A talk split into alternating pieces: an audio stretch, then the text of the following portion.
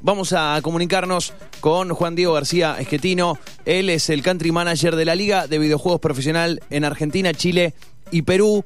Y se viene una fecha muy importante, eh, organizada por, por la LVP. Es la final de la Liga Master Flow, la final argentina de League of Legends, uno de los eSports más populares del mundo. eh. ¿Y qué está pasando? Eh, está bueno trascender, más allá de lo que sucedió con este chico en el Mundial de Fortnite, con Tiago Lap, eh, con King, como lo conocen a este chico de 13 años eh, en- dentro del juego trascender un poquito lo que, ha pasado y seguir hablando de esto, eh, que no quede solamente en un momento eh, álgido de los eSports y seguir hablando. Ayer, el lunes charlábamos con AMDE, que es la Asociación Mendocina de Deportes Electrónicos, justamente que representa la provincia. Bueno, ¿cómo está el escenario en Mendoza? Ya lo conocimos el lunes, pero ¿cómo está el escenario a nivel nacional? Lo vamos a hablar con Juan Diego. ¿Cómo estás, querido? Buenas tardes.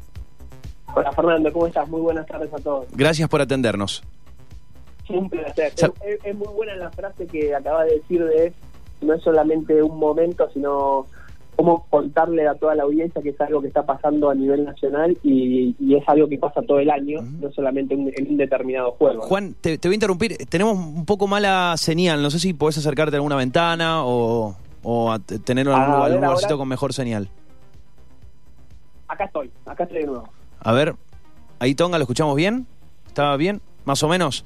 Bueno, Sí, sí, se, se escucha perfecto. Ahí perfecto, ahí, ahí genial, ahí te escuchamos bien. Buenísimo. Bueno, como decía, es algo que pasa todo el año eh, y que más allá de que en, en los últimos años está creciendo mucho, las estadísticas lo, lo- lo avalan, el, el dinero que genera, más allá de que, insisto, el otro día hablábamos de lo mismo, no, no solamente debería llamar la atención por el dinero que genera, es un dato importante a nivel mundial, digo, los videojuegos y los eSports en particular, pero además es un, eh, digo, es un mundo que está a- convocando a muchísimas personas y de alguna manera generando eh, nuevas oportunidades para chicos, no solo trabajando en, en los videojuegos, sino, eh, por ejemplo, como relatores, ¿no? Como casters, así se lo llama en este mundo.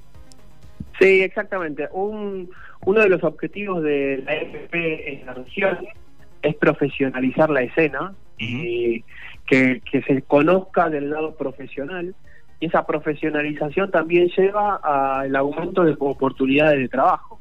Los, van a seguir apareciendo jugadores, esos jugadores van a empezar a tener salarios importantes, van a aparecer cada vez más entrenadores, cada vez más scouters, más personas que analizan los determinados juegos como pasa en el deporte tradicional, pero también aparecen nuevos directores de marketing, nuevos jefes de prensa, community manager, los periodistas, lo que nosotros conocemos como un relator o un comentarista, eh, en este mercado se llaman casters y son cada vez más importantes porque también son como líderes de opinión dentro del segmento y todo se va moviendo, todo se va profesionalizando a medida que, el- que la industria también va creciendo. Bien, ese recién hablabas de, de- digo, de puestos de trabajo y, y de salario. ¿Cuál es el- la- la- a la hora de profesionalizar y de buscar esta profesionalización en el, en el país? en de- ¿Cuáles son hasta ahora eh, las, digam- digamos, la- la- las figuras en las que encajaría un jugador de eSports en la Argentina? Digo, una figura legal, si la tenemos que enmarcar en, en algún lado. ¿Y a ustedes qué les gustaría que se genere? eh, para, para poder eh, justamente enmarcarlos en, en el lugar donde corresponde, digo, ya, ya sea de categoría, etcétera. Mira, la, la realidad es que hoy el, el mercado está creciendo sin haberlo planificado de una forma Sí. Eh, en sí la- a la industria. Lo- los esports están cada vez teniendo cada vez más audiencia. No, no se puede comparar hoy la escena local con ninguna escena de deporte tradicional, porque todo va cambiando constantemente. Lo que sí eh, es que los jugadores empiezan a tener un sueldo económico importante, eh, la industria local va a empezar a competirle a- al deporte tradicional, no al fútbol por supuesto, porque es, es otras palabras, pero sí va a estar en el habla de entre, entre un segundo y, ter- y un tercer nivel y poder ser entre los tres primeros eh, niveles de entretenimiento más importantes de Argentina. Sí. Y también eh, lo que nosotros buscamos y esperamos es que toda la escena se profesionalice, que la liga profesional sea un espejo y un aspiracional de muchos que quieren ser jugadores profesionales y dedicarse a eso, pero también de que la industria se maneje adecuadamente, que los clubes sean instituciones importantes, marcas importantes, que también van a tener sus programas de patrocinio, van a tener sus, sus grandes inversiones desde otro lado, y, todo eso hace que sea al, el día de mañana una situación rentable y una industria que genere crecimiento. Nosotros sabemos que nuestro periodo en Argentina va a tardar entre 3 a 4 años. Estamos invirtiendo para que a partir del 2022 los sí. en nuestro país sean un negocio rentable. Bien, ese, em, el otro día leía em, una, un analista que expresaba que hay opiniones encontradas dentro de este, de este mundo eh, en la cual en la cual hay hay por ahí personas más eh, que, con más trayectoria, con más años dentro de la industria de los videojuegos, mucho antes de que aparecieran los eSports como, como los conocemos hoy, que eh, hablan un poco de una burbuja y otros que anticipan que esto es algo que va a seguir creciendo durante un tiempo prolongado. obviamente, preguntarles a ustedes que me estás diciendo que, proponen a, a, largo plazo, digo, planes para expandir esto en Argentina, no te va a preguntar si pensás que es una burbuja, pero digo, ¿Cuál es el análisis que hacen ustedes para pensar en dos, tres, cuatro años teniendo en cuenta que eh, la industria del entretenimiento en general está mutando permanentemente y por otro lado que surgen herramientas, eh, antes era YouTube, ahora es Twitch o Mixer, en donde los streamers hacen sus, sus streams justamente, y digo, ¿cómo, cómo pueden ir ustedes eh, planteando un largo plazo y a la vez ir pensando en adaptarse a lo que a los nuevos desafíos que va planteando la industria. Sin duda, sin duda, y, la última frase la que mencionaste es correcta. La industria es una industria que varía mucho y, los cambios tecnológicos también te, te van acondicionando. Lo que sí, eh, la LVP es parte del grupo MediaPro, es una compañía multinacional muy grande, eh, donde tomamos decisiones también en base a indicadores. Esos indicadores nos marcan el nivel de audiencia y de consumo que hay en Argentina. Argentina, después de México y de España, es el tercer país en habla hispana del mundo de mayor consumo de eSport y de gaming. Y, eso ya nos da un dato importante de por qué la compañía desembarca en el país y hace una proyección a largo plazo. Eh, en ese en ese camino tenemos bien claro qué es lo que queremos hacer, tenemos bien claro qué inversión tenemos que realizar y también vamos viendo cómo se comporta el mercado.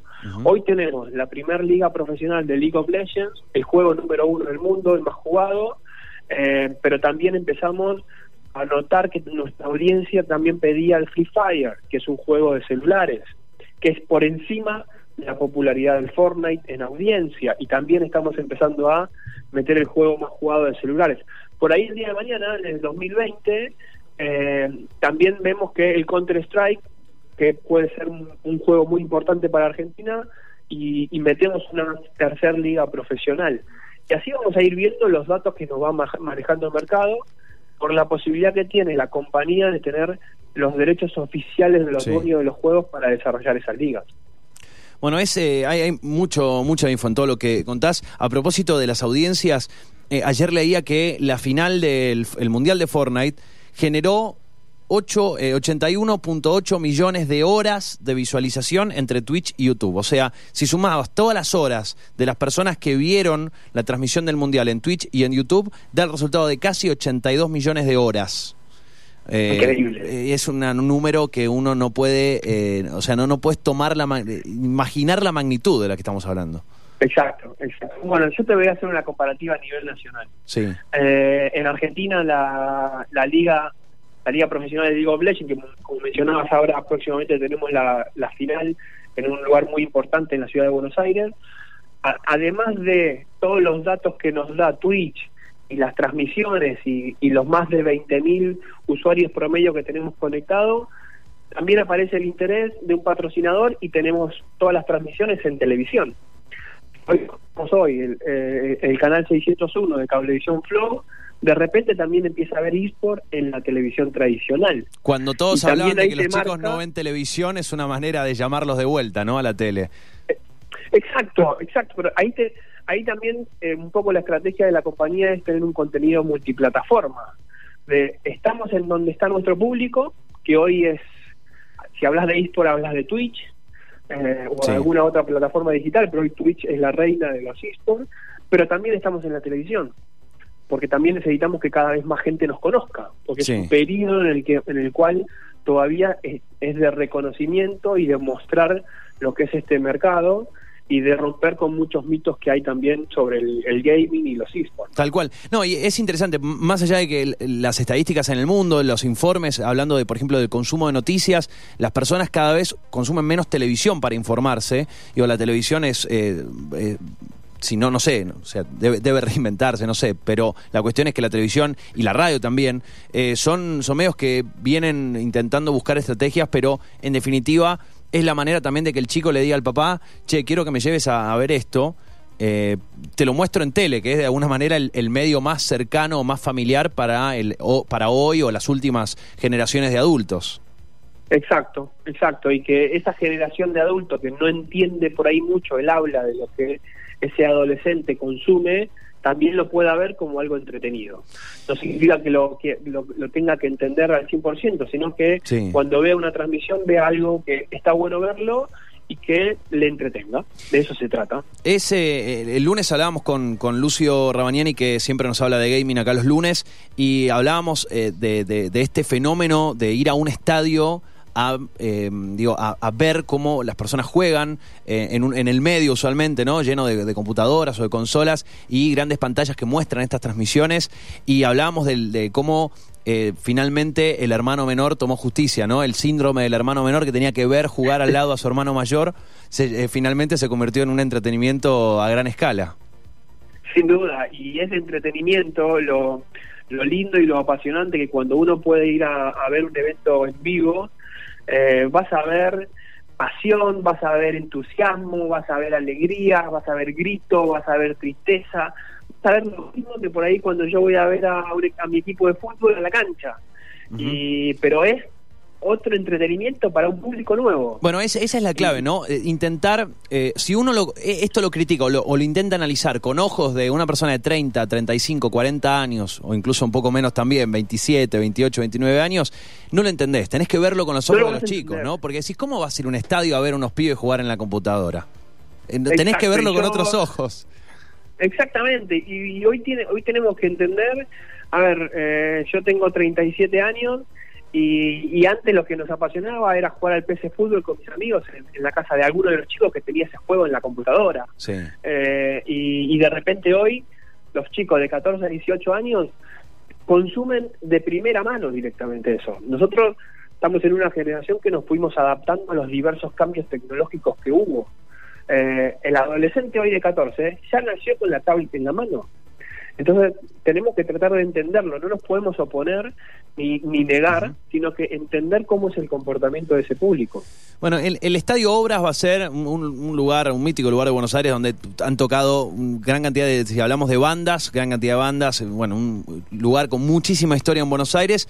Hoy que va a, o sea, hoy, el próximo 24 de agosto, lo lleva a dos grandes equipos que son muy reconocidos en Latinoamérica, tengo entendido, 9Z y también Isurus Gaming. Eh, van a llegar a una final de League of Legends. Eh, hay, ¿Están en los planes? Eh, ¿Ya se está desarrollando? Desconozco y te pregunto, ¿la idea de construir en Argentina un estadio dedicado al gaming como si empieza a suceder en otras partes del mundo? La verdad que en un principio lo que se está desarrollando y sí en Argentina son muy buenos lugares de gaming y de centros de entrenamiento. una arena o un estadio para mencionar, como por ejemplo el de obras, todavía estamos lejos, pero no significa que no vayamos en ese camino. Eh, ojalá y uno sueña con eso. Lo, lo bueno es seguir mostrando el crecimiento y, que de repente una final de, de, la liga profesional, que vaya a un estadio como es el de Obras, un estadio súper importante en la ciudad de Buenos Aires, que no me cabe duda que va a estar lleno, porque hoy ya tenemos casi 75% del estadio eh, vendido, eh, va a mostrar que algo está pasando y está pasando de manera importante. Bien, eh, algunos dirían que esta es la pregunta rencorosa, pero no, para nada. Eh, la idea es empezar a, federalizar eh, estos encuentros porque más allá de que cada provincia empieza a tener movidas importantes, en Mendoza tenemos la AMDE, eh, una, organización que ya tiene personería jurídica, que viene trabajando fuerte, que viene organizando torneos, pero hay, hay intenciones de empezar a trabajar en, en coordinación justamente con asociaciones como por ejemplo AMDE aquí en Mendoza y que empiece a desarrollarse un escenario más allá de lo que sucede en Buenos Aires? Digo, con las dificultades que implica y que se entiende.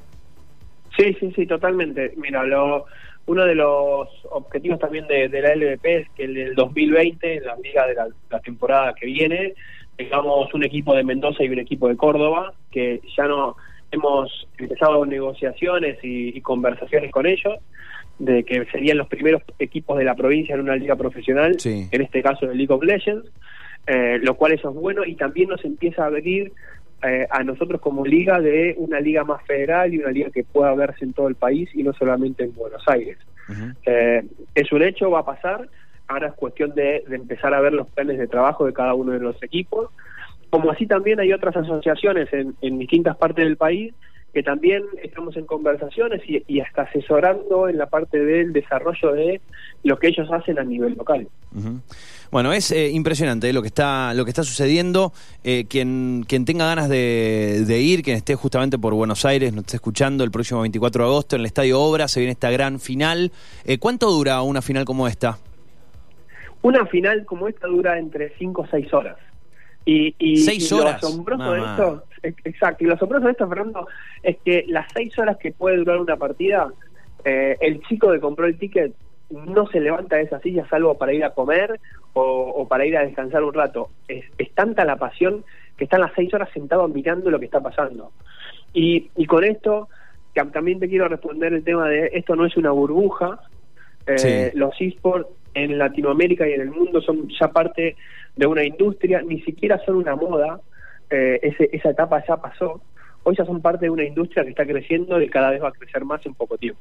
Bien, bien. Em, antes, que, antes de cerrar, ¿Cómo, ¿Cómo pueden hacer chicos que estén escuchando y que tengan ganas de meterse en este mundo, de empezar a conocer, o padres, porque de alguna manera muchos son menores de edad y quieren a través de los padres empezar a, a, llegar, acercarse a, ustedes, pensar, evaluar si puede ser una posibilidad para ellos empezar a jugar profesionalmente? ¿Cuál es la, la manera más sencilla de vincularse con ustedes?